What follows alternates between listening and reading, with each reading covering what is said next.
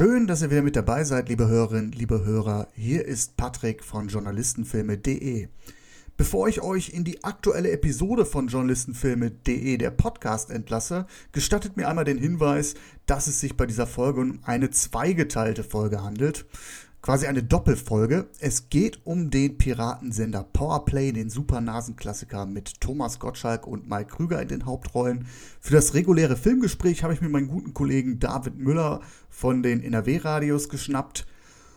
Und dann hat es sich noch ergeben, dass ich mit Marcel Fischer vom Radio Marabu reden konnte. Radio Marabu ist das erste europäische überregionale alternative Musikradio.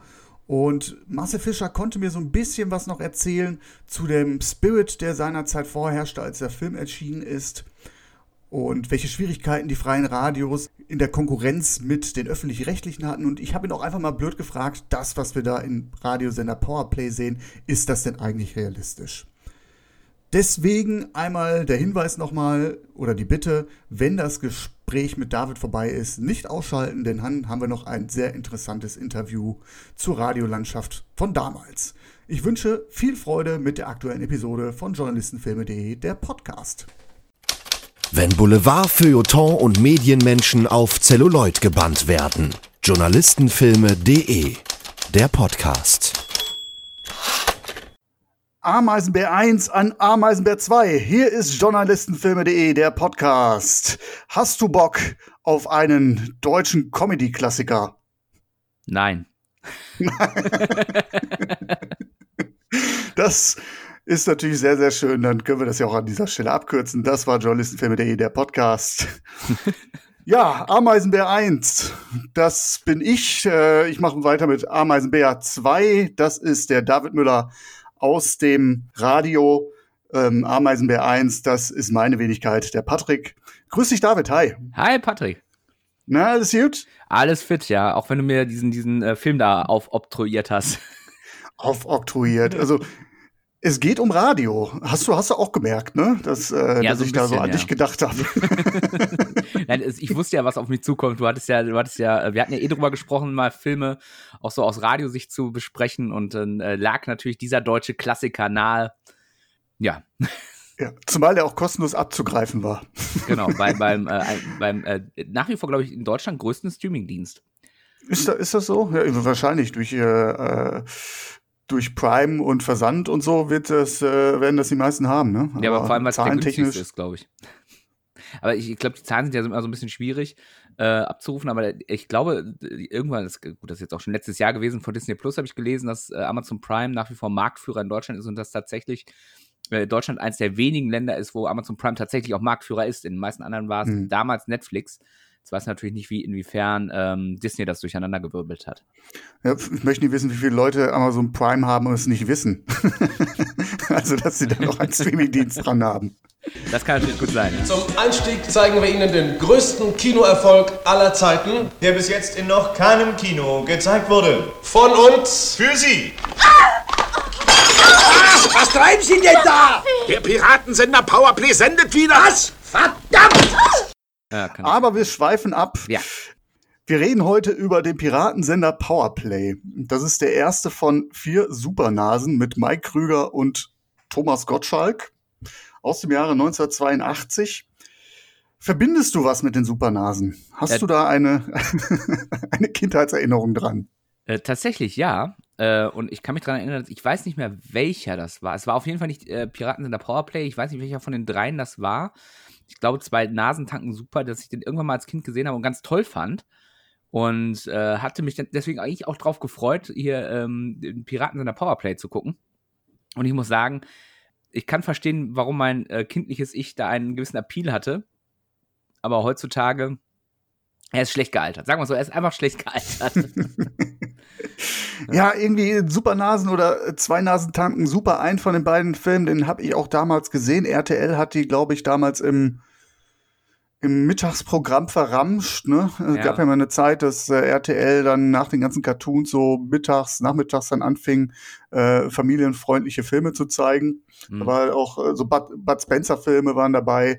Oder und ich so glaube, da. Der Superstau oder so. Kannst du dich da noch Ja, genau, genau. Irgendwie solche, solche Filme. Mhm. Und da müsste äh, ich da mal auch die Supernasen gesehen haben. Thomas Gottschalk äh, fand ich damals witzig als Kind ähm, durch Wetten das und äh, der hat ja auch damals hier, ähm, wie heißt es denn? Guck mal, wer da spricht, synchronisiert. Ja. Ne? Das äh, Habe ich auch ganz warme Ähm, Erinnerungen dran als Kind. Genau, genau. Äh, auch ein Film, der nicht besonders gut gealtert ist. Ich mal Da- danke festgestellt für die Warnung. also es ist schon ein Timepiece, so kann man schon sagen. Mhm. Also so würde ich es jetzt formulieren. Ich habe im Zuge der Recherche äh, eine Homepage gefunden, eine Fanpage zum Thema Supernasen. Mhm. Und da heißt es zu den Supernasen, es gibt Dinge im Leben, die kann man schlecht erklären. so zum Beispiel das Ph- Phänomen Supernasen. Aber da du irgendwie auf diese Super Seite gestoßen bist, ist eine Erklärung sicherlich auch gar nicht mehr nötig. also sehr, sehr interessant, diese äh, Fanseite. Ähm, es gibt ja insgesamt vier Filme. Ähm, neben Piratensender Powerplay, das ist der erste gewesen, gab es noch die Supernasen, zwei Nasen tanken Super und die Einsteiger. Es gibt auf supernasen.de auch eine Petition, die einen fünften Teil einfordern. Um Gottes Willen.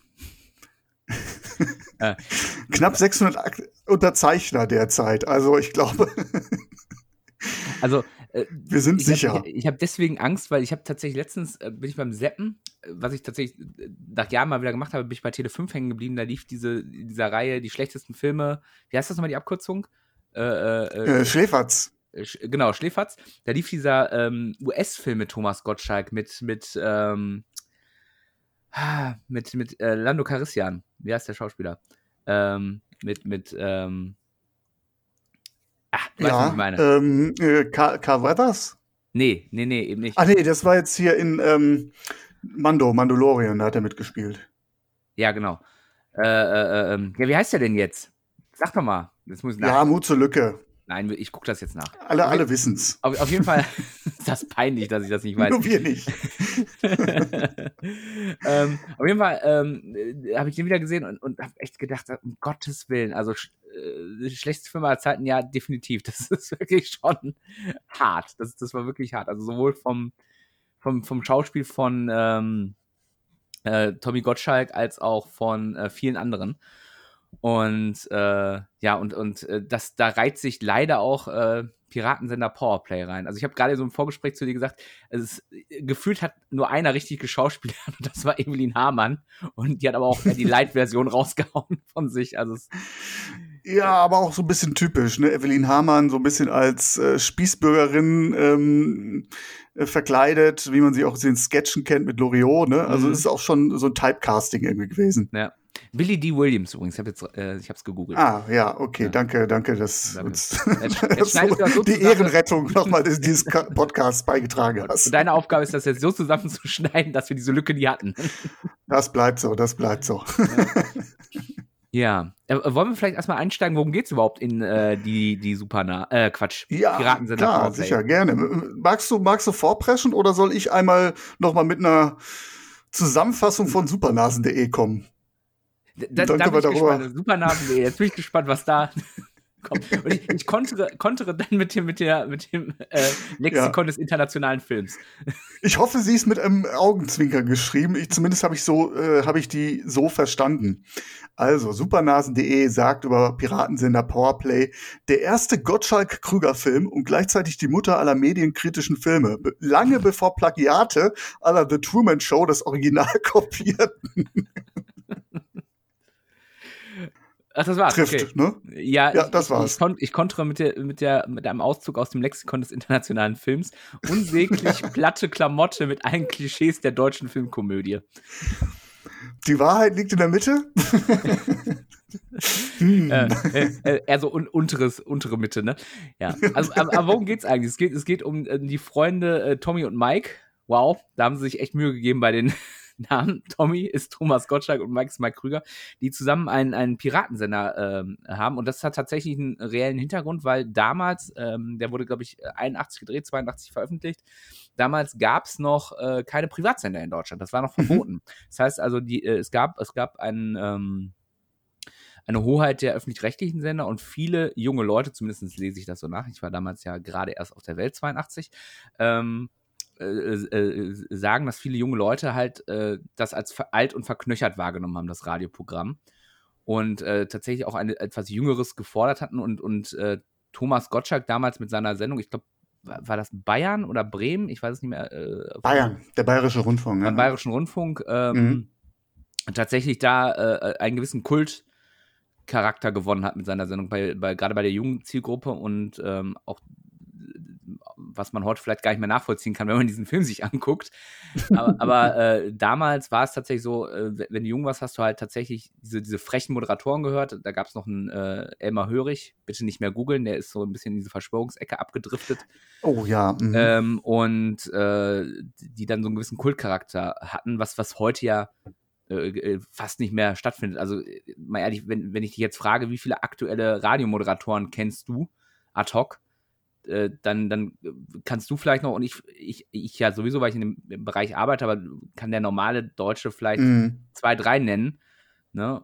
Höchstens, wenn überhaupt. Ne? Also das, dieses, dieses Medium Radio hat sich schon, zumindest was diese Star-Qualität angeht, dieses einen Star daraus machen, ähm, enorm Ja. verändert. Ne? Es Wird, wird von äh, fleißigen Podcastern verdrängt. Zum Beispiel. oder, oder halt auch einfach vom Fernsehen oder, oder äh, die, Stars sind halt woanders, ne? Und gerade die junge Zielgruppe hört natürlich wirklich so gut wie kein Radio mehr. Ne? Ja. Äh, Im Prinzip ist das, was du ja gesagt hast, ähm, man könnte ja auch sagen, die Piraten, äh, der Piratensender Powerplay hat biografische Züge, ne? Also äh, Absolut, ganz ja. klar die, die Idee auch von Thomas Gottschalk gewesen, ähm, seinen, seinen Werdegang damit so ein bisschen nachzuzeichnen, der auch, äh, wie du ja schon sagtest, ähm, äh, äh, für einen lockeren Moderationsstil stand, aber auch dann äh, sich eine gewisse Narrenfreiheit erarbeitet hat, weil es bei den Hörern halt ankam. Mhm. Ja. Hm.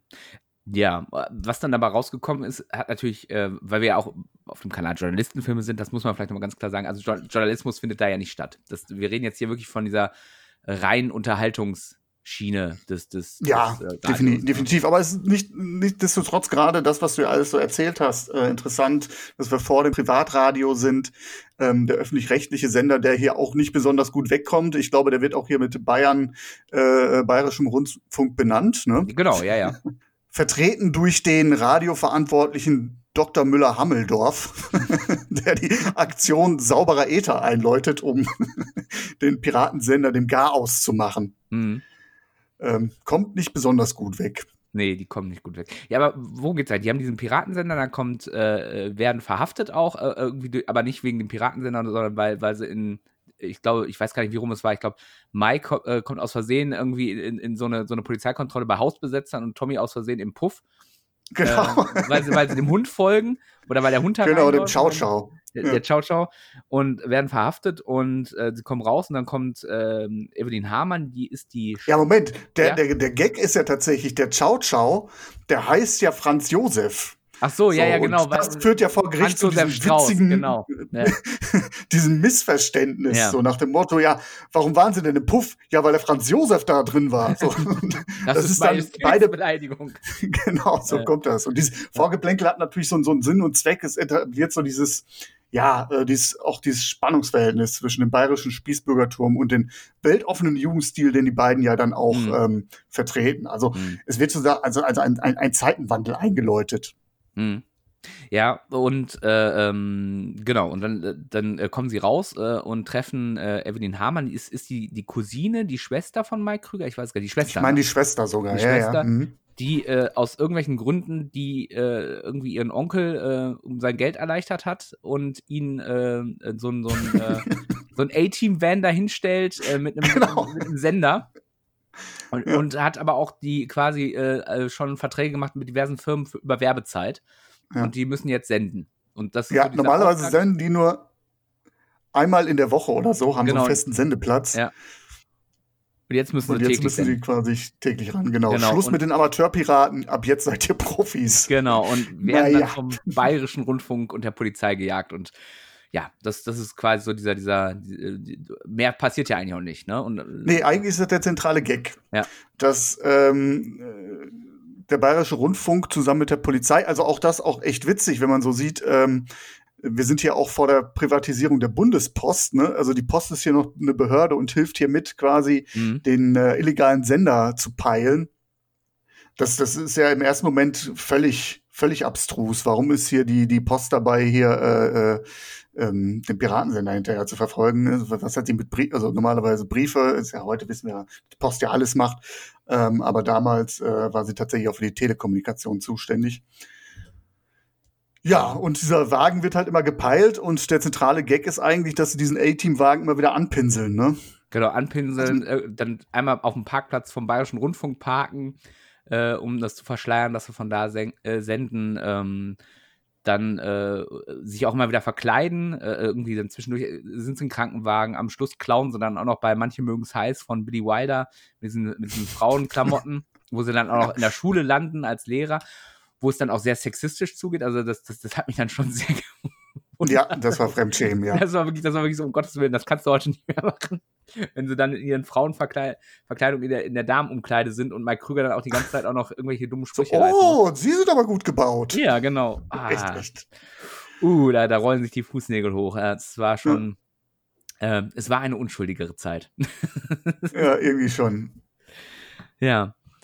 Aber ich meine, ich meine, es war natürlich für mich interessant als, als äh, jemand, der ähm, Radio nach wie vor macht, wenn auch weniger als früher, ähm, äh, das mal so zu sehen, wie, wie Radio damals wahrgenommen wurde. Ne? Also auf der einen Seite dieses wirklich Behördenhafte des, des Öffentlich-Rechtlichen, äh, was es ja auch nicht mehr hat, wenn, wenn du jetzt so zum Beispiel jetzt bei uns, wir sind in NRW an 1 Live denkst oder mhm. äh, beim NDR an, an Enjoy denkst oder so, die haben ja durchaus in Anführungszeichen freche junge Wellen. Ne? Und, und ähm, auf der anderen Seite halt dieses, dieses anarchistische, äh, sich gegen die äh, Obrigkeiten auflehnen und sein eigenes Ding machen, ähm, dieses, dieses typische, ja, eigentlich ist, eigentlich ist es ja diese klassische Jung gegen Alt.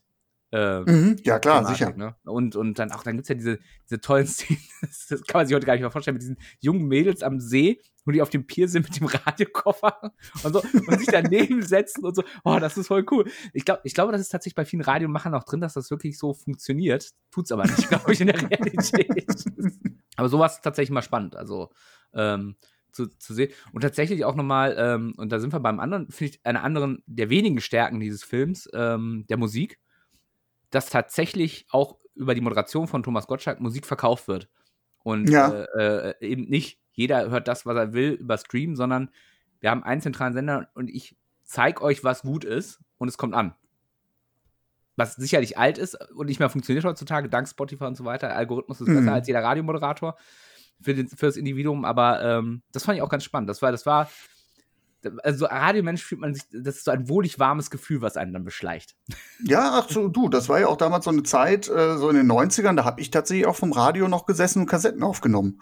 Ja, ja dann wusste auch, ich, okay, ja. heute kommen, kommen, kommen die Charts äh, oder ähm, durchaus das ein oder andere Musikformat. Äh, ich glaube, BFBS hatten damals einen, äh, einen sehr rocklastigen äh, Klang gehabt, wo man ein bisschen was aufgenommen hat. Das habe ich damals seinerzeit auch gemacht und zu schätzen gewusst. Ne? Ich meine, heute durch, den, durch das Angebot, durch verschiedene Streaming-Dienste und so brauchst du es nicht mehr. Ähm, aber ein kleines wohliges Gefühl hatte ich tatsächlich auch noch so in der, in der Was ich jetzt gerade sehr lustig finde, ist, weil, weil, ähm, weil du gerade sagst, du hast bei äh, hier bei den äh, Briten Kassetten aufgenommen. Das habe ich auch gemacht. das ist sehr lustig. ja, der ist ja auch hier quasi hier bei, bei dir direkt um die Ecke gewesen, ne, der Sender, ne? Genau, ja, ja, äh, am Niederrhein, genau. Also hier, hier war der ja. tatsächlich teilweise auch besser zu empfangen als, äh, äh so, äh, als viele deutsche Ren Sender, weil die Holländer sehr krass hier im Grenzgebiet äh, reingefunkt haben. Ja. Genau.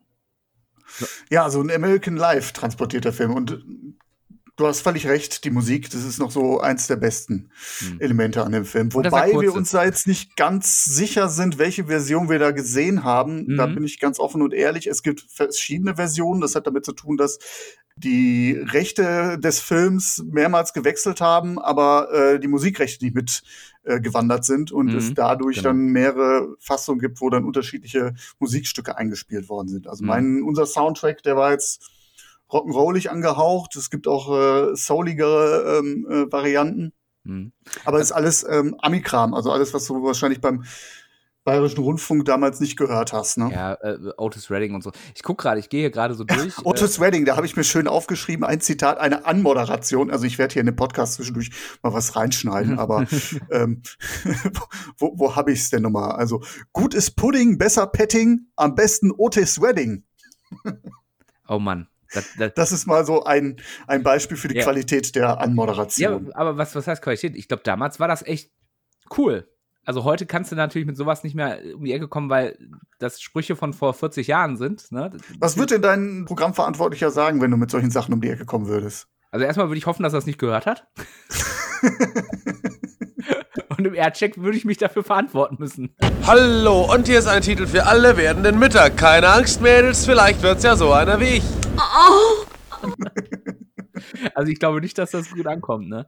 Gibt's denn, gibt's denn so eine, so eine Maßgabe, was, äh, wie, wie, wie, wie zotig eine Mod sein darf oder nicht? Oder? Nee, das ist, das ist ja wahrscheinlich ähnlich wie beim, beim Texten bei dir, äh, ist, es, ist es einem in großen Teilen selbst überlassen, was man, was man macht. Also, ja.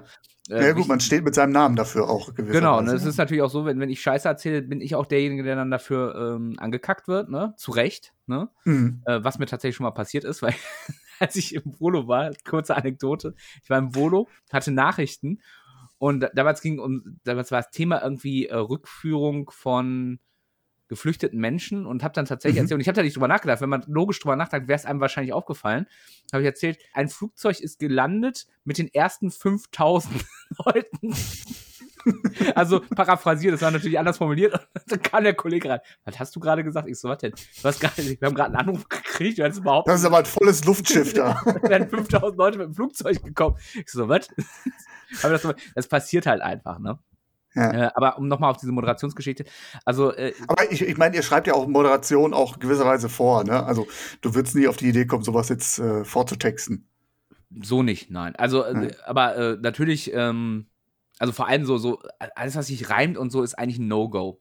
Reimen und, okay. und, und, und, und. Witze mit Namen, äh, ganz klassisch eigentlich. Ja, es ist halt einfach platt, ne? Also das, das, mhm. du versuchst ja auch immer, also der, der Anspruch, ich habe lange Zeit für, für eine Morningshow äh, Moderation geschrieben und, und da ist natürlich der Anspruch, du sollst schon witzig sein und du sollst auch mal äh, witzig und lustig sein.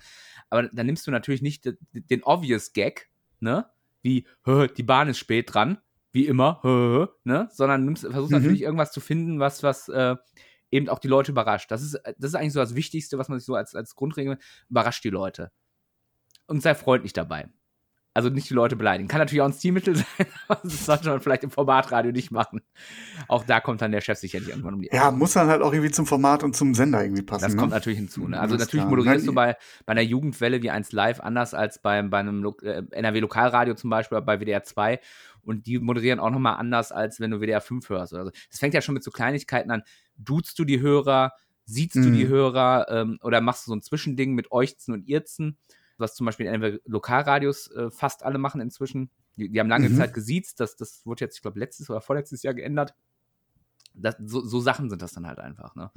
Ähm, es ist immer wieder erstaunlich, wenn man nicht in diesem Radio-Game drin ist, über was man sich bei Radio lange streiten kann, über was für Punkte. Zum Beispiel Siezen oder euch ein riesen, riesen Thema. Siezen, Duzen, wie machen wir es? Äh, wie machen wir es im Social Media? Ist ja auch so ein Ding, so klassisch Social Media mhm. ist ja eigentlich Duzen. Ne? Ja. Kannst du natürlich nicht machen, wenn du, äh, kommt natürlich auch immer auf die Zielgruppe an, wenn deine Zielgruppe natürlich gewohnt ist, gesiezt zu werden, dann kannst du die schlecht auch im Social Media duzen. Das sind alles so Themen, ich glaube, da macht man sich, wenn man nicht in diesem Game drin ist, überhaupt keine Gedanken drüber. Ne? Aber es ist, ist schon lustig. Oder, oder ein Riesenthema, ich kann mich erinnern, wir hatten vor ein paar Jahren bei einem Lokalsender eine Riesendiskussion, ob wir äh, Nachrichtenaufsage, also wenn du Nachrichten machst und du hast dann noch einen O-Ton vom Reporter drin, mhm. ob wir diesen Reporter anmoderieren, also sagen, ne, ähm, David Müller mit den weiteren Infos, oder ob wir den abmoderieren lassen. Also er erzählt dann irgendwie, David Müller für Sender XY. Okay, also eigentlich so eine Diskussion wie die Judäische Volksfront und die Volksfront und ja, Judäa. Ja, das, das, das glaubst du, aber es gibt ja trotzdem Argumente ja, für du, beides. Ne? Ich, ich, ich, klar, natürlich. Ne? Trenne ich, trenn ich mit, indem ich das anmoderiere, trenne ich da ähm, ähm, quasi die Nachricht auf. Ne? Also äh, bau ein Fremdelement quasi rein in einen Informationsblock der nichts mit der Information zu tun hat. Ist ja eigentlich egal, ob ich, ob David mhm. Müller da gerade was zu erzählt. Es geht ja um die Information. Ne? Pack also den, den Namen ans Ende, weil es ist ja trotzdem wichtig, wer da spricht. Aber ja. äh, wichtiger ist die Information, also packe ich den Namen ans Ende. Oder sage ich, ähm, es ist wichtig, dass die Leute wissen, wer da redet und ähm, äh, ich, ich spare mir vor allem hinten raus, dieses, dass, dass er selber seinen Namen sagt, was immer komisch ist, selber seinen Namen mhm. zu sagen. Ähm, und moderieren an. Es gibt für beides gute Argumente. Das, das ist halt, aber, aber über sowas wird sich tatsächlich in, in Radioprogrammen gestritten. Ja, leid du, äh, leidenschaftlich das, gestritten.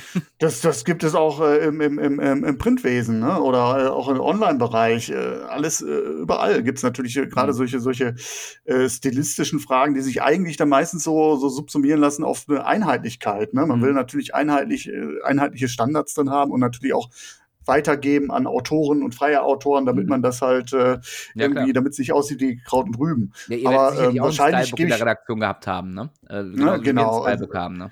Aber natürlich ist die Diskussion oft übermüßig, weil äh, äh, nichts ist flüchtiger als, als Papier, muss man ja so sagen. Und äh, ich, ich denke, wenn man äh, manche Diskussionen, wenn man überlegt, wie, wie lang solche Diskussionen dann tatsächlich schwelen, werden natürlich irgendwie anders, anderweitig besser investiert, wenn man dann äh, darüber Mhm. spricht, welche Ideen man jetzt eigentlich hat, um äh, für die nächste Sendung mal kreativ zu werden Mhm. oder so. Vor, vor allem ist das dann immer, da sind wir wieder bei diesen Mädels auf diesem Steg. Mhm. Ähm, ich glaube, denen ist das am Ende egal. Ja, wahrscheinlich. viele- Es ist ja dann oft auch immer eine. Dis äh, Generationenfrage. Die Älteren sagen, ja, gut, äh, wir haben äh, einen Auftrag, einen Bildungsauftrag. Äh, die jüngere Fraktion sagt, ja gut, das ist nicht mehr zeitgemäß. Und dann wird da eigentlich immer so eine Stellvertreterdebatte raus, habe ich oft festgestellt, Mhm. ne? die eigentlich voll an dem Hörer vorbeigeht. Das ist ja dann auch immer so eine Diskussion. Man, man argumentiert ja mit subjektiven Eindrücken häufig. Ne? Ist ja Mhm. keiner da, der sagt so, okay, zumindest häufig ist das so, allermeistens ist es so, dass da keiner äh, von der von der Marktforschung reinkommt und so sagt, Leute, wir haben äh, 100 Leute gefragt, äh, wollt ihr den Namen des Moderatoren am Anfang oder das Ende eines Beitrags hören? Ne? Ja, ja, genau. Vor allem, weil, weil, da sind wir wieder beim anderen Problem. Der, der, der, der, derjenige, den du fragst, der, der weiß das ja gar nicht. Das ist ja, Ja. das ist ja, das ist ja das, die Krux an dieser ganzen Sache und an viel dieser Diskussion, es ist oft eine Gefühlsfrage, weil natürlich der Hörer bewusst ja nicht sagt, oh, ich finde das total doof, dass da jetzt der Name kommt, sondern Hm. das, das ist eher, das ist eher so eine unterbewusste Geschichte. Boah, jetzt nervt er mich mit, ich bin genervt, weil er ständig am Anfang seinen Namen sagt. So. Aber das, das, äh, wenn, wenn, das ist ja eine unterbewusste Kiste und keine bewusste Kiste. Ja. Ne? Und dann sind wir wieder bei einer anderen Geschichte und dann sind wir wieder auch wieder ein bisschen beim Film. Ich glaube, ähm, Moderatoren, zu denen ich mich ja auch zähle, überschätzen manchmal ihre eigene Wichtigkeit in einem Radioprogramm. Sie sind nicht unwichtig, aber wenn man sich natürlich die Zahlen anguckt, warum schalten die Leute ein, da hast du meistens ganz weit oben die Musik stehen. Mhm. Und äh, da, da fällt mir auch immer wieder dieser schöne Satz ein von einem, von einem Programmberater, der mal zu mir gesagt hat: Pass auf, wenn du, wenn du nicht weißt, was du erzählen sollst, dann halt die Fresse. Rihanna hat drei Monate über ihren Song nachgedacht. Das ist cool. Ja, ist gut, ne? Das ist gut, das muss mir merken. Aber so viel zum Radio. Wollen wir zurück zum Film?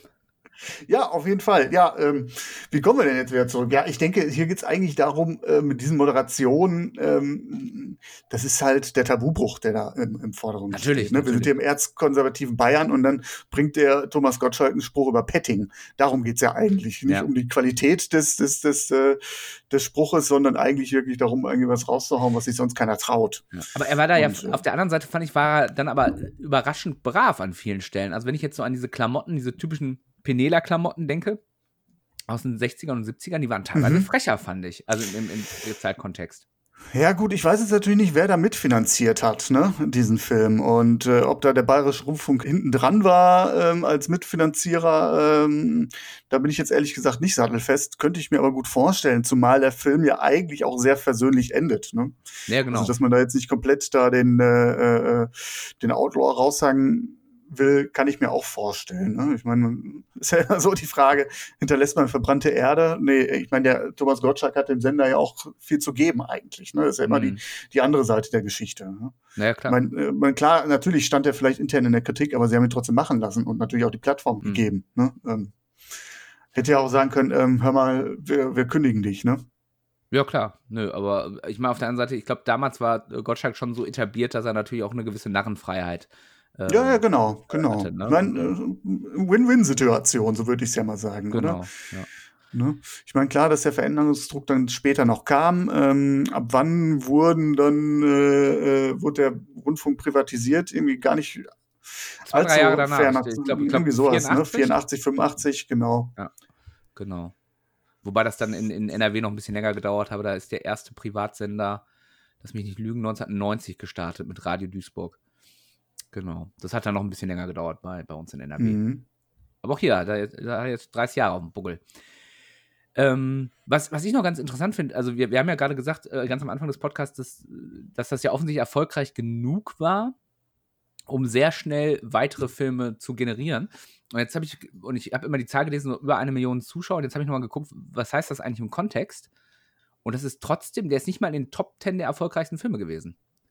Okay. Was haben wir denn da? Also der erfolgreichste Film des Jahres 82 war E.T. der Außerirdische. Okay. Mit Kann man verstehen, dass er besser abgeschnitten hat. Äh, je nach Quelle mit über 8 Millionen Zuschauern. Ja. Ähm, dann, äh, dann kommt der Profi äh, mit, ähm, äh, wie heißt es, äh, Jean-Paul Bondo? Ja, mit Jean-Paul mhm. Äh, die gezähmte Widerspenstige. Conan der Barbar war deutlich erfolgreicher. Ähm, die Fox-Version von Robin Hood, was kenne ich gar nicht. Kenne ich die? Fox, Robin Hood mhm. steht hier. Okay. Mrs. Brisby und das Geheimnis von Nim, übrigens toller Film, mal gucken. Äh, Pink Floyd The War war erfolgreich, Porky's war, Mad Max 2 war äh, erfolgreicher. Also, die kommen erst auf Platz 14. Ja, aber, aber trotzdem 1,3 ja. Millionen Zuschauer. Also äh, ja. wahrscheinlich war, war das keine teure Produktion. Übrigens der erfolgreichste ja. deutsche Film auch des Jahres, sehe ich gerade. ja, habe ich nicht zu viel äh, versprochen, als ich eingangs sagte, ein Klassiker des deutschen Films. Ja, ja, schwierig, ne? Also, aber wie bewertest du dann sowas? 1,3 Millionen, offen, aber offensichtlich gut genug, um, um äh, dann. Äh ich ich würde einfach sagen, also klar, die Zugpferde, A, und ähm, er trifft auch einen Zeitgeist, ne? Ja, absolut. Wenn ein Film äh, äh die 80er atmet, sind es die Supernasenfilme, ne? Äh, ja. Die, die deutschen. Also was, was eigentlich die Otto-Filme für die 90er sind. Ja, wobei der erste Otto ist doch auch 80er, oder? Äh, der erste Otto ist. Oh, jetzt habe ich natürlich einen rausgehauen, ey. Ja. Oh, oh, oh, Otto-Filme. Otto der Film. Kriegen wir bestimmt raus. Otto der Film ist von 1985. 85, ja, okay, 89. Okay, okay, okay. Aber, ich, ich aber zieh zurück. Ja, aber es, es, passt natürlich, aber es passt ja zusammen. Also die, ja. die Supernasen, also ich habe gerade auch geguckt, die Supernasen war deutlich erfolgreicher. 2,7 Millionen äh, Zuschauer. Also da gab es ja auch hoffentlich eine Steigerung. Und, und wir wissen ja auch generell, deutsche Komödie, ich weiß gar nicht, haben wir mal im Podcast sogar über deutsche Komödien gesprochen? Oder ich habe mal einen Artikel. Wir hatten mal einen Beitrag auf unserem alten äh, Haudegen-Format äh, Mediennomaden. Da genau. hatten wir, glaube ich, mal irgendwie so einen kleinen Exkurs gemacht. Was finden wir eigentlich an deutschen Komödien lustig und was nicht? Oder warum finden wir sie überhaupt lustig? Genau, lustig? und, und, und äh, weil es eben äh, eine, eine Lücke abgreift, nämlich den typisch deutschen Humor, den sonst kein, äh, nichts anderes bedient. Ne? Also so, mhm. so, gut vielleicht ein was weiß ich, ein Borat ist oder ein, äh, ein äh, was weiß ich, äh, Ted oder was auch immer, was gute Komödien sind, aber äh, die, die, sind natürlich dann nicht spezifisch deutsch. Und die Supernasen, Otto der Film, der Schuh des Manito, berührt natürlich wirklich deutsche Kultur und das ist natürlich dann auch erfolgreich. Ne? Äh, ja, ja, plus, dass das natürlich nach wie vor, also bis heute, denkt man, Til Schweiger auch vor allem stargetriebene Sachen sind. Ne? Ja, ja, insofern ist das schon eine, eine kleine Linie zu entdecken, ja. Mhm. Und das muss man dann auch in der Bewertung so sagen. Also my cup of tea ist es nicht. Ne? Dementsprechend bin ich da jetzt äh, die Supernase, etwas leidenschaftslos, was so ja. die, die, Bewertung betrifft. Ja. Also persönlich ist es, ich würde sagen, also ja, äh, schlechter Film. Er ist äh, an einigen wenigen Stellen ganz nett und das war's. Also er ist, er ist, ja. er ist langweilig, er klaut ganz klar von anderen Filmen. Die, die Storyline ist nicht besonders ja, mitreißend. zum Fremdschämen. Es ist viel zum Fremdschämen. Es ist, ähm, es sind manche Gags dabei. Es gibt so ein, zwei Sachen. Also ich tatsächlich dieses, es, es, es hat irgendwas in mir berührt. Es ist mir ein bisschen unangenehm, aber dieses Stotterlied von Mike Krüger in diesem Film, ich fand's irgendwie charmant. Die Frauen schreien, wenn sie mich sehen, und alle wollen nur mit mir noch gehen. Doch will ich ihnen mal was sagen, fang ich gleich zu stottern an. Ja, ich sage nochmal zur Werbesendung. Mike Krüger genau. darf zwischendurch noch irgendwie. Äh, ah, da wollte ich eh nochmal einhaken. Mike ja. Krüger ist ja zuständig dafür, die Werbung zu sprechen. Ja. Sind Sie immer Mittelpunkt auf Partys? Dann nehmen Sie Skunk. Skunk für alle, die gern mal allein sein möchten. Denn Single sein ist in. Jetzt sagen Sie bloß. Gibt's, gibt's sowas noch großartig? Ich weiß ja, dass Radiosender ja teilweise es auch die Produktion von Werbespots ähm, übernehmen, ne? Ja, ja. Aber so, dass, dass man jetzt quasi äh, daraus eine Show macht. Ähm, also, da muss also, ich kurz einhaken. Also, es, die Radiosender selber, also zumindest, äh, ich kann jetzt nur für NRW sprechen. Also in NRW, in den, in den Lokalstationen ist es so, es gibt eine ganz klare Trennung zwischen redaktionellen Inhalten und Werbeinhalten. Da gibt es eine ganz klare Trennung, das muss auch markiert werden im Programm, was ist Werbung, mhm. was ist keine Werbung. Und es gibt äh, das sogenannte Drei-Säulen-Modell bei den NRW-Lokalradios. Es gibt quasi eine zuständige Gesellschaft, die VG für, für ganz einfach gesagt, für die, für die redaktionellen Sachen. Und es gibt eine Betriebsgesellschaft, die BG, die ist für ähm, Werbeeinnahmen und so weiter zuständig. Ja. Und, und, zum Beispiel bei einem Sender, wo ich gearbeitet habe und teilweise immer noch nebenbei ein bisschen arbeite, da gibt es tatsächlich auch in, in diesem äh, quasi eine Etage über der Redaktion sitzen die, ein Produktionsstudio. Und in diesem Produktionsstudio äh, wird auch äh, Werbung produziert. Und es ist zum Beispiel auch so, dass zum Beispiel gerade, ähm, äh, wenn wir von, von ähm, Lokalsendern reden, kann das auch durchaus mal sein, dass ein, ein Moderator der zum Beispiel Nachmittag moderiert, auch mal einen Werbespot spricht. Einfach weil der dann mhm. freier Mitarbeiter sagt, okay, die Kohle nehme ich mit.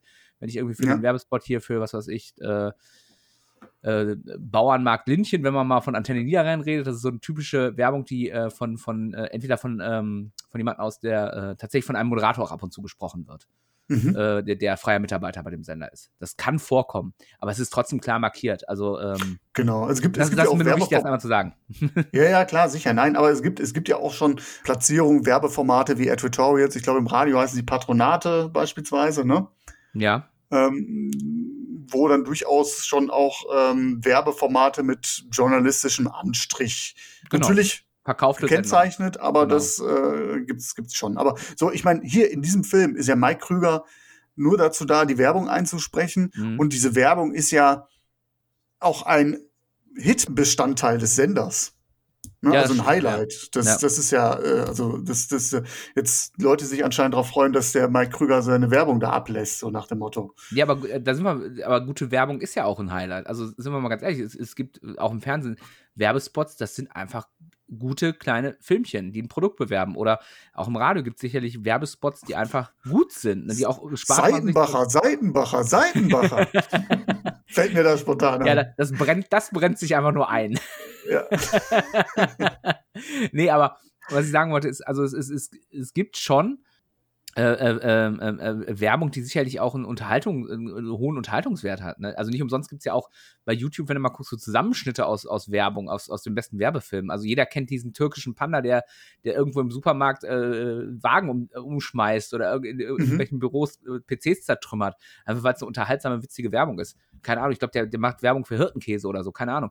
Aber äh, das sind halt unterhaltsame kurze Filmchen. Also insofern ist es ja auch völlig legitim, in diesem Film jetzt äh, Werbung als Unterhaltung zu verkaufen, denn Werbung ist Unterhaltung. Ja, ne, ne, zumal es ja auch so die Kommerzialisierung oder die Anfänge der Kommerzialisierung so unterstreichen soll. Ja, ne? absolut. Ja. Ähm, das, man hat da jetzt keinen großen Sender im Rücken, keine Sendelizenzen, keine staatlichen Förderungen, keine Gelder. Man muss sich ja irgendwie auch finanzieren. Ja. Was sagst du denn zu dem Ende des Films? Oh, sorry, ich wollte jetzt nicht unterbrechen. Nee, alles gut. Äh, ja, es ist halt so ein typisches versöhnliches Ende, ne? Das ist, also sagen wir mal so, wenn, wenn du diesen Film startest mit der Prämisse, Piratensender werden gejagt, wie könnte es ausgehen? Und das Erste, was dir einfällt, ist das Ende. es fehlt eigentlich nur noch die, die, eine Frauenrolle, äh, die dann Tommy Gottschalk äh, nachher abgreift. Äh, das ist das Einzige, was diesen Film äh, für, für, eine, für eine rundum gelungene deutsche Komödie aus den 80ern fehlt. Nein, aber das ist das, was ich so gerade im Hinterkopf hatte, als ich sagte so, ähm, ja, es ist versöhnlich und jetzt auch nicht voll ins Gesicht vom BR, ne? Mhm. Also die, die Programmverantwortlichen merken eigentlich, was da für ein Comedy Gold eigentlich in Mike Krüger und Thomas Gottschalk schlummert mhm. und heuern dann die beiden dann quasi offiziell an. Die wechseln auf die böse Seite der Macht, wenn man so will. Ne? Äh, also der öffentliche Rundfunk erkennt die mhm. Zeichen der Zeit. Ne? Und ja. das ist so dieser persönliche Schlusspunkt, wobei es ja noch ein kleines Schlupfloch gibt. Die Rebellen wechseln dann nachher ins Fernsehfach noch, ne? Gründen den genau. Fernsehpiraten. Ah, ja, stimmt, dieses, dieses Meta-Ende, das habe ich schon wieder völlig verdrängt. Dieses Meta-Ende, wo die dann quasi äh, den, den ähm, äh, äh quasi äh, Fernsehsender machen, den Fernsehsender äh, Powerplay. Und dann quasi ist der Anfang, der, also der erste Clip, den sie zeigen, ist der Anfang des Films. ja, ja, genau. ja, ja, genau. Stimmt, das war noch ja, ein netter Kniff. Ich musste so ein bisschen lachen, weil, äh, kleine Anekdote am Rande, äh, ich finde es relativ witzig. In Essen gibt es einen Online-TV-Sender namens Powerplay TV. und ähm, der zeigt Spielzusammenfassungen aus dem Essener Amateursport. Und ähm, der Kopf dahinter, das ist echt ein, ein pfiffiger, guter Mann, ähm, stammt aber nicht aus der Generation YouTube, sondern ist ein Urgestein des Bürgerfernsehens. Und äh, so sehen seine Beiträge teilweise immer noch aus. Man muss sich halt irgendwie so ein bisschen, ein bisschen dran denken. Also es ist ein schönes Relikt aus dem offenen Kanal 43 hier in Essen, der leider 2009 eingestellt wurde. Und äh, ja, auch so ein bisschen was Anarchisches noch immer noch ausstrahlt. Hm. Hm. Ja, so dieses Amateurhafte hat natürlich so ein bisschen seinen Appeal, ne? Das, ja, das gehört ja auch dazu, ne? Also, weil es ähm, das ist natürlich auch ein Spannungsverstärker, ne? Ja. Was machen die beiden Halunken jetzt als nächstes? Leider ist es im Film so, dass äh, man viel äh, vorausahnt, was passieren wird. Ja. ja. Ähm, ich habe noch einmal so als Stichwort mir aufgeschrieben, Piratensender an sich. Mhm. Hast du so einen Blick darauf? Spielt das noch eine Rolle oder ist das seit äh, Internet und Podcasting und äh, äh hast du nicht gesehen? Es ist gar kein ist, Thema mehr. Es ist vor allem kein Thema mehr, weil es ja unnötig geworden ist. Also A ist der Verbreitungsweg natürlich über Antenne äh, Quatsch inzwischen, weil damit erreichst du keinen mehr. Gerade als Piratensender erreichst du ja keinen mehr, wenn, wenn du sagst, okay, ich äh, setze mich jetzt auf Frequenz XY und, und hoffe, dass irgendjemand durch Zufall beim Durchseppen beim Radio da landet. Das, so funktioniert ja Radio auch heute nicht mehr, sondern du hast deine fest, fest installierten Programmplätze und wechselst im Auto zum Beispiel von 1 bis 6 durch. Also weiß ich nicht, Lokalfunk, WDR, äh, Deutschlandfunk, keine Ahnung. Ne? Ähm, und was natürlich auch so ein bisschen war, ich weiß nicht, ob dich da noch erinnern es gab, äh, ähm, ich, glaub, ich, weiß gar nicht, ob es immer noch gab, so, so, ein bisschen, wo ich dann gedacht habe, das könnte der Todesstoß für sowas sein, ist Last FM. Hieß das, glaube ich.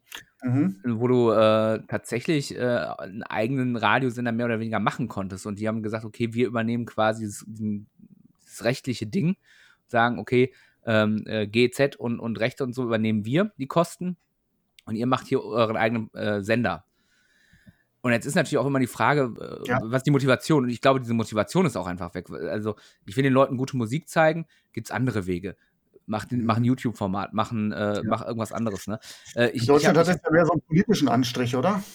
Also ich äh, habe so in Erinnerung so die 80er, Anfang der 90er, äh, immer mit, also wenn es Sender gab, bekannte Sender, die immer so mit einer politischen äh, Agenda verbunden waren. Ne? Sei es jetzt irgendwie so äh, Atomkraft, nein danke oder äh, gegen irgendwelche Bauprojekte oder sowas. Ja, aber auch da gibt es ja jetzt andere Plattformen. Ne? Dann, dann, ja, dann machst du dich genau. halt in den so sozialen Netzwerken breit oder, oder äh, bei YouTube oder wo auch immer und ähm, und wenn wir jetzt über Musik, also ich, ich glaube einfach, das hat sich komplett also erledigt. Also es kann sein, dass es das immer noch gibt, aber so diese, auch wenn du dran denkst, an, an diese berühmte Zeit, was war es, 60er, wo die, ähm, diese ganzen englischsprachigen Sender sich auf, mhm. aufs Meer gesetzt haben im Booten, damit die ja, äh, im internationalen.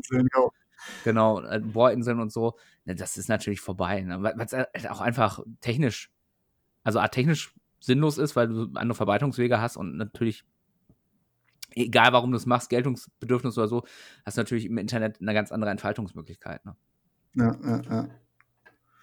Also ich äh, hatte auch kurzzeitig mit dem Gedanken gespielt, ob ich nicht irgendwie äh, mir einen Sender aufbaue, eine Anlage aufbaue. Hab dann gedacht, ach komm, da gibt's doch noch dieses, da gibt's doch dieses äh, Podcasting. Was ist denn das? Plus, dass man ja. natürlich sagen muss, dass die, dass die äh, Strafen natürlich nach wie vor, glaube ich, ziemlich heftig sind. Ne? Ähm, das ist ja nach wie vor verboten in Deutschland. Ich weiß nicht ganz genau, wie es technisch funktioniert. Du hijackst quasi eine Frequenz, ne, für die ja, ja. du eigentlich bezahlen müsstest. Ne? Ja, äh, kurze kurze äh, Google-Anfrage sagt Geldbuß von bis zu einer halben Million Euro. Okay, das ist natürlich ähm, Kosten-Nutzen, wenn ich das mal hier so mit journalistenfilme.de gegenüberstelle. Ja, ein wenig heikel.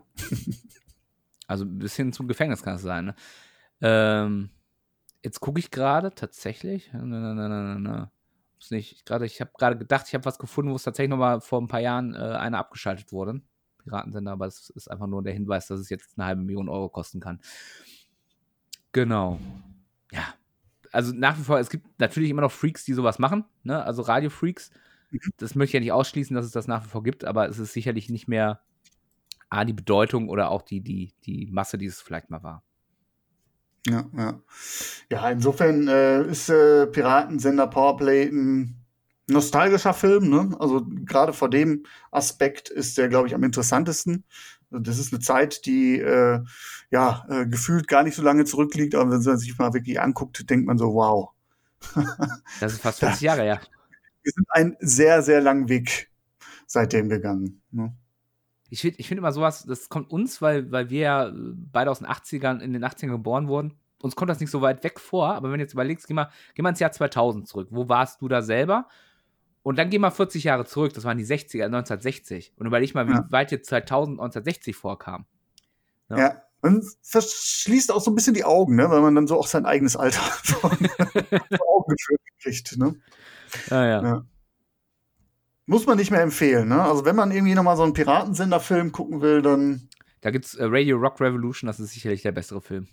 Das ist auch, glaube ich, der Film, auf den sich viele, viele Radiomacher, glaube ich, auch berufen, oder? Ja, haben wir, das, haben, wir das, haben, wir das, haben wir das nicht mal besprochen? Aber ich weiß gar nicht, ob wir es im Podcast gesagt haben. also mein Eindruck ist immer, weil, weil viele Kollegen mir den auch immer wieder empfohlen haben, wenn es um Thema ums Thema ähm, Radio äh, im Film geht. Äh, ich glaube, das ist auch so eine, so eine so Sehnsuchtsvorstellung vieler Radiomacher, wirklich komplette ja. Narrenfreiheit zu besetzen, besitzen, weil das ist, das ist ja, ich glaube, das ist auch vielen Journalisten immanent, man, man ist ja immer so ein bisschen so anti, ne, anti-autoritär und, äh, und selbst wenn, wenn du in einem Sender arbeitest, wo du viele Freiheiten hast, die paar, die du dann nicht hast, die nerven dann trotzdem.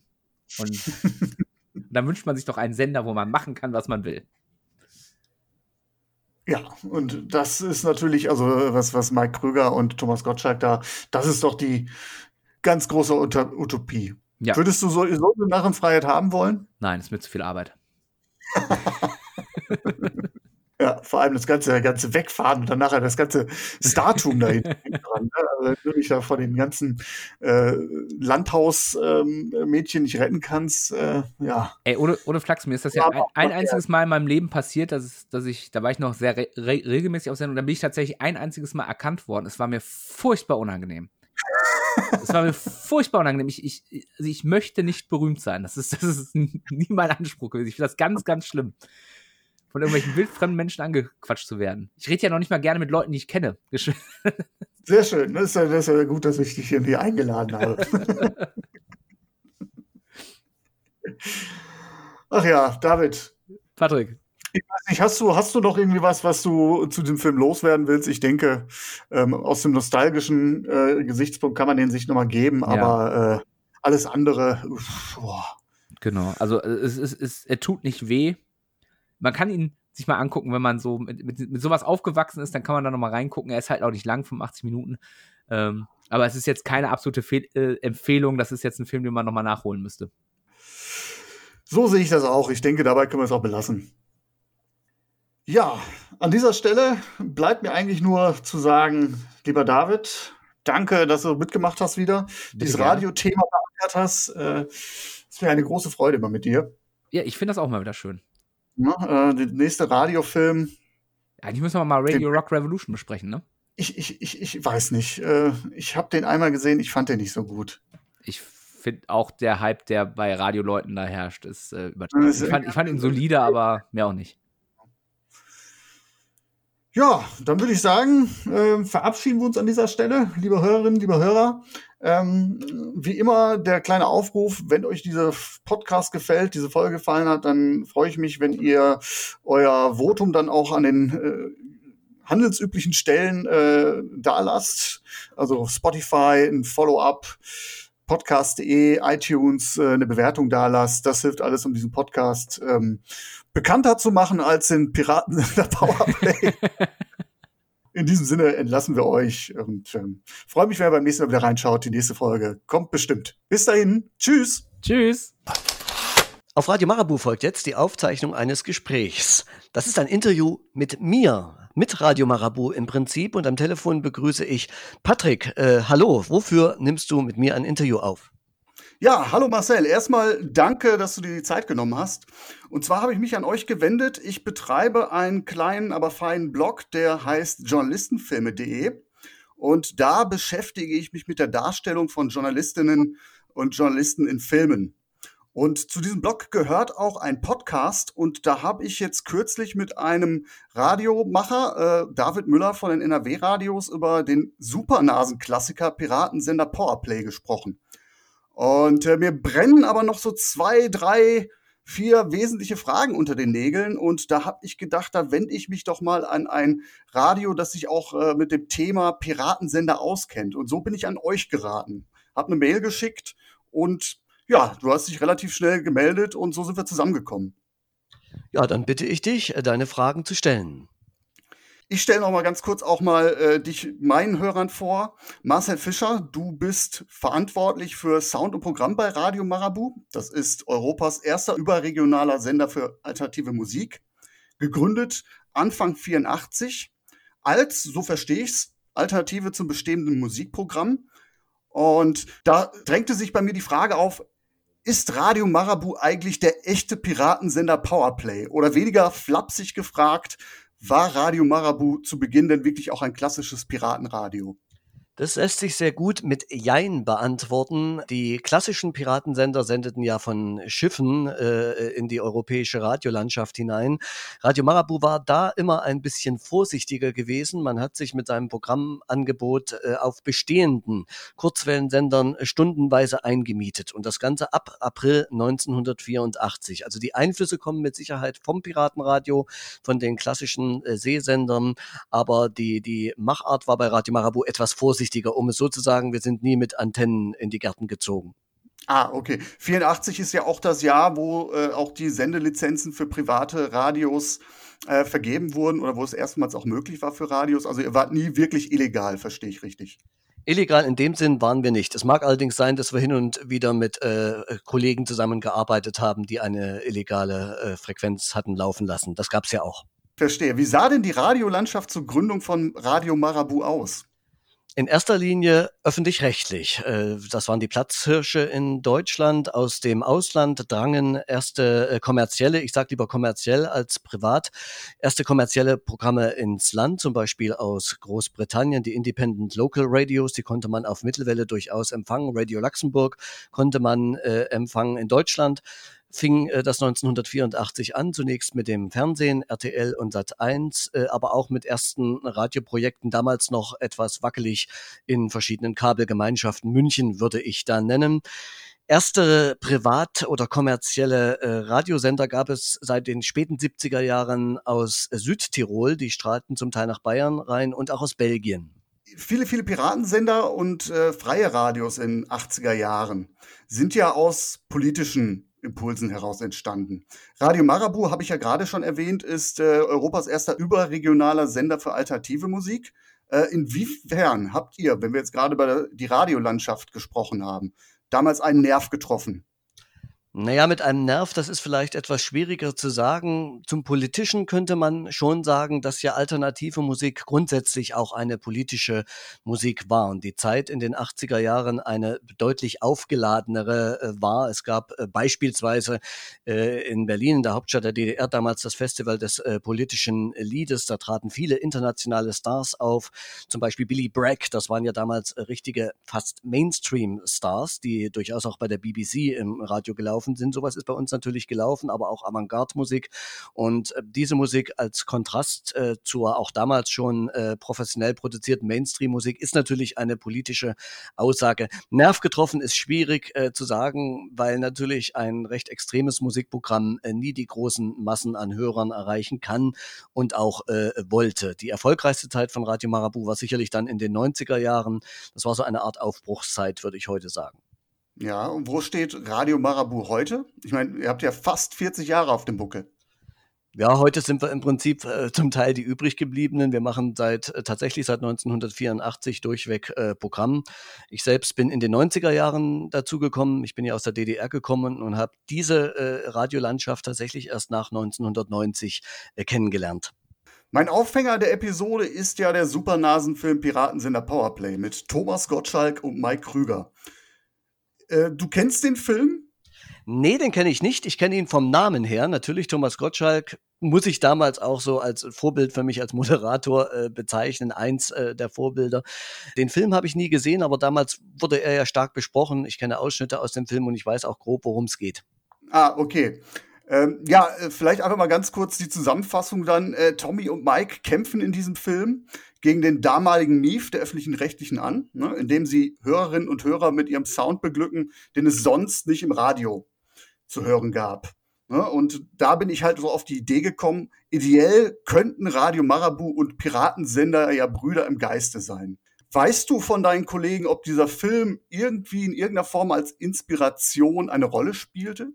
Oder siehst du irgendwie da auch äh, Anknüpfungspunkte zu diesem Film bei eurem Radio? Das würde ich verneinen. Äh, rückblickend vielleicht sogar noch mehr wie damals. Da könnte ich jetzt in die Gehirne äh, von unserem Gründer Rainer Palmer äh, nicht reinschauen. Also eins hat er natürlich, ob der Film damals für ihn persönlichen Einfluss äh, gespielt hat. Ich meine, äh, dass es dem Film durchaus auch darum ging, öffentlich-rechtliche Medien anzugreifen, die damals, äh, zum Beispiel wenn man den WDR nimmt, sehr politisch waren und zum Beispiel von konservativen Kräften als Rotfunk bezeichnet wurde.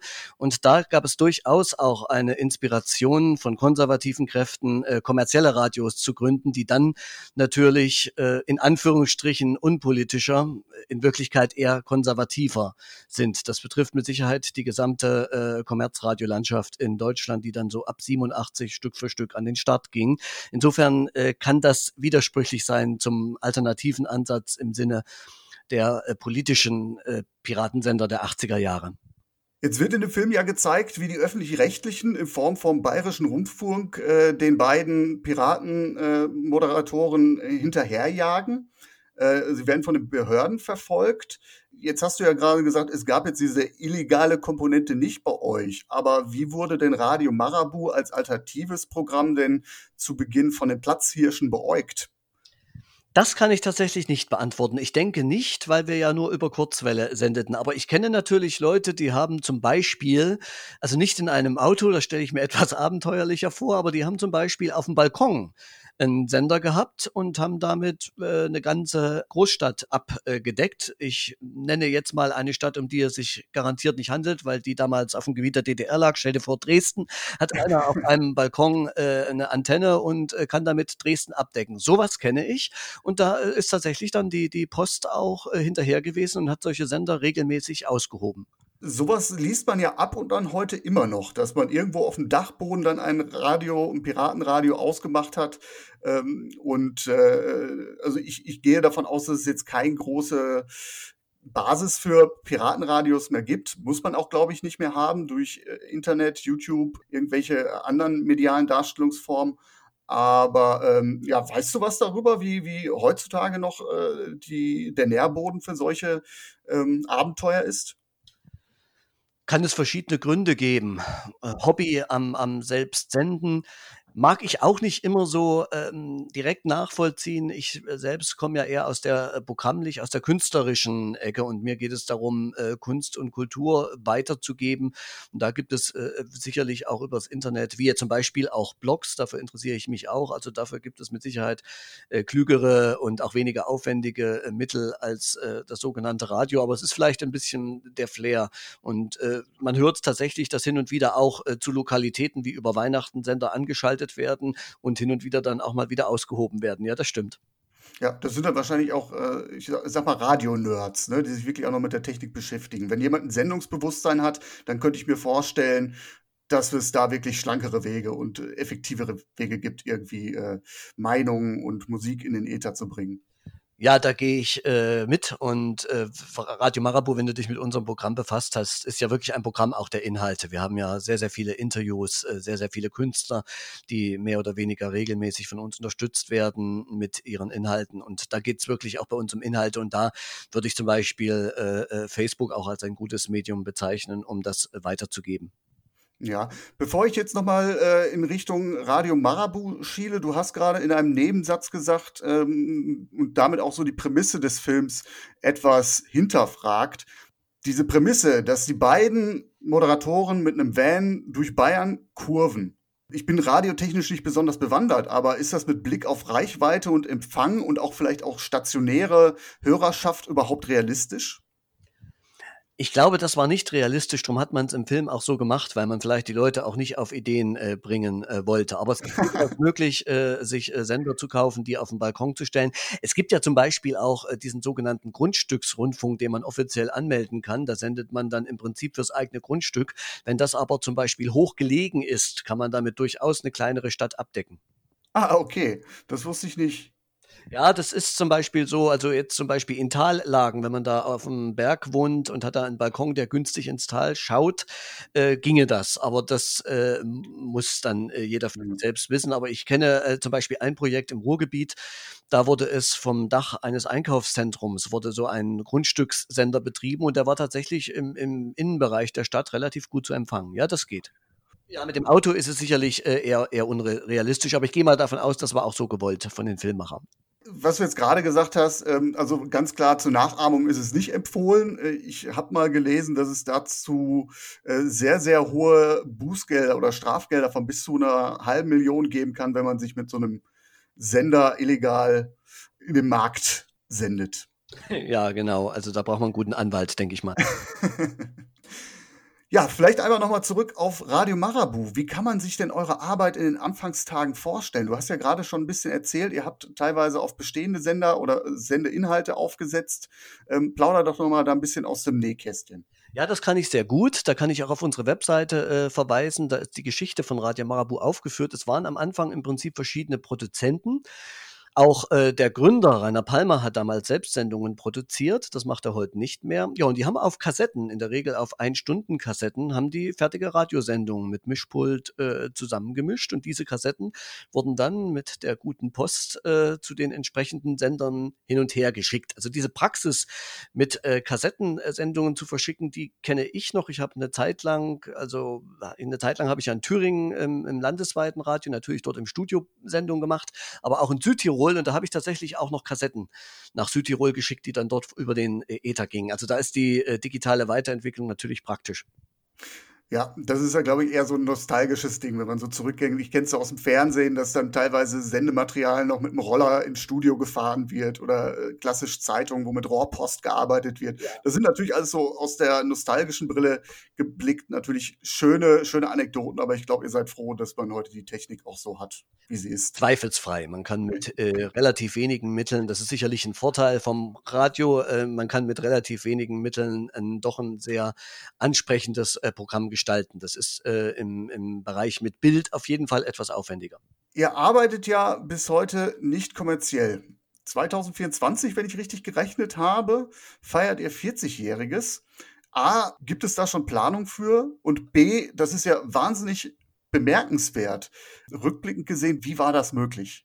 Auch eine sehr gute Frage. Also die 80er Jahre, das war die Gründungszeit, in der Rainer Palmer am aktivsten war. Und in den 90er Jahren entstand sicherlich aus der Grundszene der 80er Jahre äh, weltweit fast äh, so ein Netz, Netz aus nicht kommerziellen Radiosendern, oftmals äh, politisch motiviert. Ich erinnere mal an Radio Dreieckland in, in Freiburg unten. Das waren damals ja eigentlich richtig hart Radikale.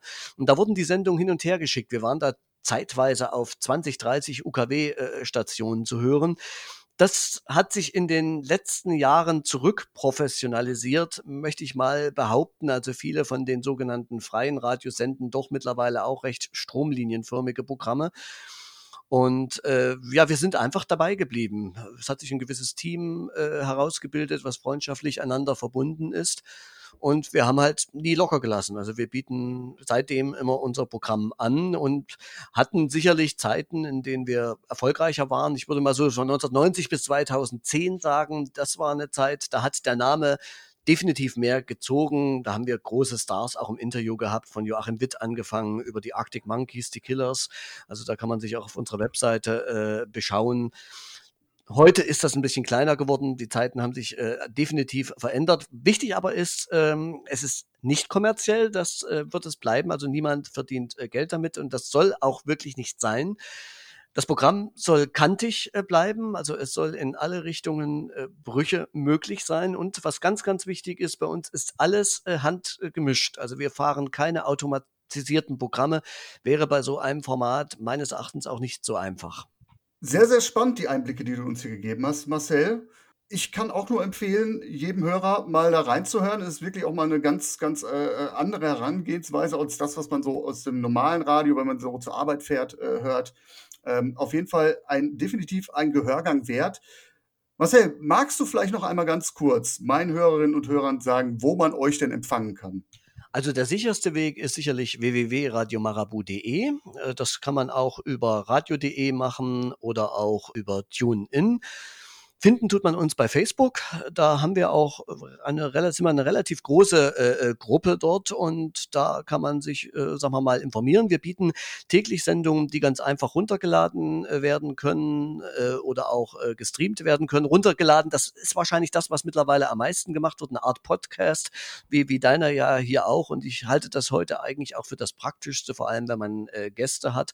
Ja, und ansonsten der Stream äh, enthält rund um die Uhr handgemischte äh, Programme. Da wiederholt sich natürlich das eine oder andere. Wir sind ja nicht 24 Stunden im Studio, aber die Sendungen sind alle handgemischt und das hört man auch. Also es ist ineinander gefahren und es ist auch ein bisschen der Anspruch dabei, äh, äh, schon normales Radio zu machen. Die Musik ist natürlich nur anders, wie du richtig sagst, bei dem äh, kommerziellen Radio, welches sich ja auch verändert hat. Also die, das ist ja vielleicht nochmal ein Blick zurück zu dem Piratensender. Am Anfang war da sicherlich, äh, sagen wir mal, der Spirit da, andere Musik zu spielen, fetzigere Musik, Musik, die zum Teil auch weniger von bestimmten äh, Leuten in der Plattenindustrie, also vor allem was die alte BRD angeht, gelenkt wurden. Da wissen wir ja alle, gab es verschiedene Künstler, die regelrecht dabei äh, hochgehalten gehypt äh, wurden, waren, während andere Sachen wie New Wave oder auch Funkmusik, die sehr angesagt war, zum Beispiel in Bayern, äh, äh, sehr äh, benachteiligt wurde im Radio. Und da hatten die Piratensender sicherlich äh, einen Spirit gehabt, auch natürlich in Großbritannien als Konkurrenz zur BBC.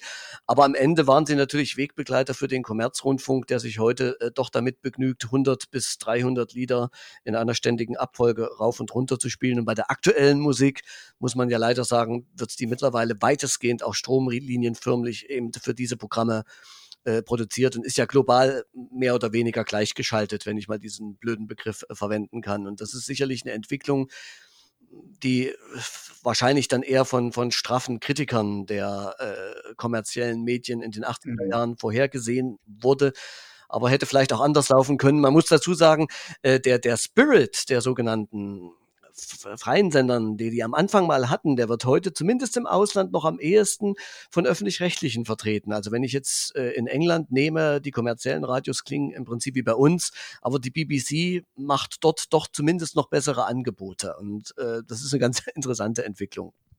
Ja, vielleicht liegt das so ein bisschen daran, dass das Radio hierzulande so ein bisschen als Begleitmedium wahrgenommen wird. Ne? Dass es wirklich darum geht, den Hörer nicht rauszureißen, sondern ihn den ganzen Tag zu begleiten mit, äh, mit Musik, die möglichst wenig Anstoß nimmt, mit Informationen, die immer wiederholt werden. Ähm, wenn man jetzt so das normale Radioprogramm sieht, jetzt mal äh, Spezialformate äh, mal außen vor gelassen, äh, da gebe ich dir ganz klar recht, da sieht man wirklich eine Stromlinienförmigkeit. Bei euch die Klangfarbe, die ist sehr gemischt. Magst du da noch mal ein Wort zu verlieren? Wir haben eine aktuelle Rotation, die wird sich zu weiten, gehend, äh, zu weiten Teilen äh, tatsächlich aus alternativen Produktionen, die in dem äh, Format Genre veröffentlicht werden, äh, zusammensetzen. Und daneben spielen wir zu 40 Prozent äh, ältere äh, Titel, die wirklich aus allen Genres kommen können, bis hin äh, zur Klassik oder auch zum Jazz. Da haben wir ja in diesem Jahr eine Jazz-Aktion mit einem äh, Schriftsteller aus Berlin und einem Redakteur von B4 Klassik aus München. Also da sind wir äh, sehr, sehr offen und durch die aktuellen Titel hat man durchaus auch wiederkehrende Momente. Die aktuellen Titel wiederholen sich natürlich äh, auch äh, regelmäßig bei uns. Aber du hast recht mit dem Begleitprogramm. Das ist in Deutschland stärker ausgeprägt als in anderen Ländern, wo zum Beispiel der sogenannte Disc-Jockey eine größere äh, äh ein, einen größeren Einfluss hatte, um da nochmal zu Thomas Gottschalk zurückzukommen. Bei dem hat das ja so ein bisschen geklappt. Das war so ein Radio-DJ, äh, den man im Radio hören wollte, weil er halt einzigartig war. In der DDR gab's Jürgen Karnay oder auch äh, Lutz Bertram, die sowas ähnliches auch gemacht haben. Und in England äh, gab es eine ganze Kompanie von solchen Leuten, bei denen die Leute halt wirklich eingeschalten haben. Und das ist heute äh, weg, vielleicht auch wegkonditioniert, äh, weil natürlich gesichtslose Moderatoren sind am Ende natürlich auch preiswerter. Das muss man ganz offen sagen. Also die deutschen Radioprogramme sind auch sehr effektiv gemacht, um es mal so zu sagen. Ja, darüber rede ich dann auch in der eigentlichen Filmbesprechung. Äh, ein Kollege, der bei den Radios NRWs tätig ist, der auch ganz klar sagt oder mich gefragt hat, so, Patrick, wie viele Moderatoren kannst du denn so aus dem Stehgreif nennen? Ähm, ja, da habe ich aber auch schnell schmal geguckt, so. Ne? Es ist tatsächlich so, wenn man vielleicht bei 1 Live kennt man natürlich noch ein, zwei Gesichter, äh, die, die großen überregionalen Sender, da hat man vielleicht nochmal ein, zwei hm, Zugpferde, aber im, im Prinzip schaltet man nicht wegen den Moderatoren ein, so ist das schon. Ja, das kann ich fand bei mir sogar aus eigenem äh, Erleben äh, berichten. Als ich angefangen habe beim Radio, hatte ich eine eigene Musiksendung und damit wurde ich durchaus recht schnell populär. Und als dann die Formatkeule äh, auch äh, bei dem Sender mittels äh, der Beratungsfirmen einzog, wurden dann ganz, ganz schnell auch die, äh, die Preise, also die Stundentarife äh, gesenkt, die man bekommen hat als Moderator. Also heute sind sie mittlerweile im fast lächerlichen Bereich, Ausnahme einiger Stars. Und definitiv ist das, das eine Entwicklung, die da ihren Anfang nahm und heute im Grunde genommen mit, mit zum Teil stundenweise auch automatisierten Programmen äh, fast einen Endpunkt gefunden hat. Und jetzt kann man mal abwarten nach äh, Corona. Äh, mit Corona bricht definitiv auch ein Teil des Werbemarktes zusammen, wie sich das weiterentwickelt. Also ich gehe davon aus, dass wir da in Zukunft mehr oder weniger äh, deutschlandweite Programme haben, bestenfalls mit lokalen äh, Fenstern, äh, vor allem im kommerziellen Bereich werden sich da einige Marken durchsetzen. Man sieht es ja zum Beispiel bei Bob, bei dieser Rockmarke aus. Mhm. Ja. ja. in dem Sinne, also aus, aus Hörersicht sind da natürlich äh, Radios wie Radio Marabu eine schöne Abwechslung. Ähm, auch, also diesen Spirit, den es da in den 80ern gab, der ist vielleicht auch heute, Fragezeichen, äh, notwendig nochmal. Es ist auf jeden Fall ein schöner Impuls, da mal reinzuhören, kann ich nur empfehlen. Äh, ich werde auch alles, was du jetzt hier äh, auf, auf, äh, auf Ton aufgesprochen hast, alles nochmal in meinen Show Notes verlinken, damit die Hörer da auch mal bei euch reinhören können. Ja, da bin ich äh, noch bereit zu einem kleinen Abschlusswort. Ähm, ich meine, das Radio, weil es halt günstig zu produzieren ist, da äh, eine größere Chance hat als zum Beispiel auch Fernsehen, was ja immer viel kostet. Ich meine, Radio ist irgendwas Mensch zu Mensch. Äh, Streaming mag seine Berechtigung haben, aber bei Spotify wissen wir ja, dass auch die Künstler das im Großen und Ganzen ablehnen, weil sie nichts damit verdienen. Aber äh, dass ein, ein Mensch zu einem anderen Menschen spricht und dass auch ein Mensch Musik auswählt, äh, das ist das Besondere, was beim Radio möglich ist. Und ich glaube, das könnte die Inspiration oder der Ansatz für das Radio äh, der nächsten Jahre sein, weil unter uns gesagt, äh, jeder, der ein bisschen Ahnung von Musik hat oder auch besondere Musik hören will, kann sich das im Grunde genommen selbst auf dem äh, Stick zusammenstellen. Für mehr oder weniger Non-Stop-Radios braucht es eigentlich äh, das Medium Radio nicht. Das ist ein schönes Schlussplädoyer und ein hoffnungsvoller Ausblick auf eine Branche, die im Wandel ist. Marcel, ich danke dir vielmals für diese interessanten Einblicke. Wünsche euch auf jeden Fall alles, alles Gute auf eurem weiteren Weg. Du hast ja auch über äh, Herausforderungen gesprochen und dafür drücke ich euch auf jeden Fall die Daumen und für die Hörerinnen und Hörer meiner Seite nochmal. Hört mal auf jeden Fall rein. Ich danke dir Marcel. auch. Und äh, was wir zum 40. Jahrestag machen, äh, wissen wir noch nicht. Auf keinen Fall äh, eine große, einen großen Aufmarsch äh, in Berlin. Das auf keinen Fall. meistens äh, in die Hose und äh, dann machen wir das lieber nicht. Ja, hoffen wir erstmal, dass man überhaupt solche Aufmärsche wieder machen kann. Ne?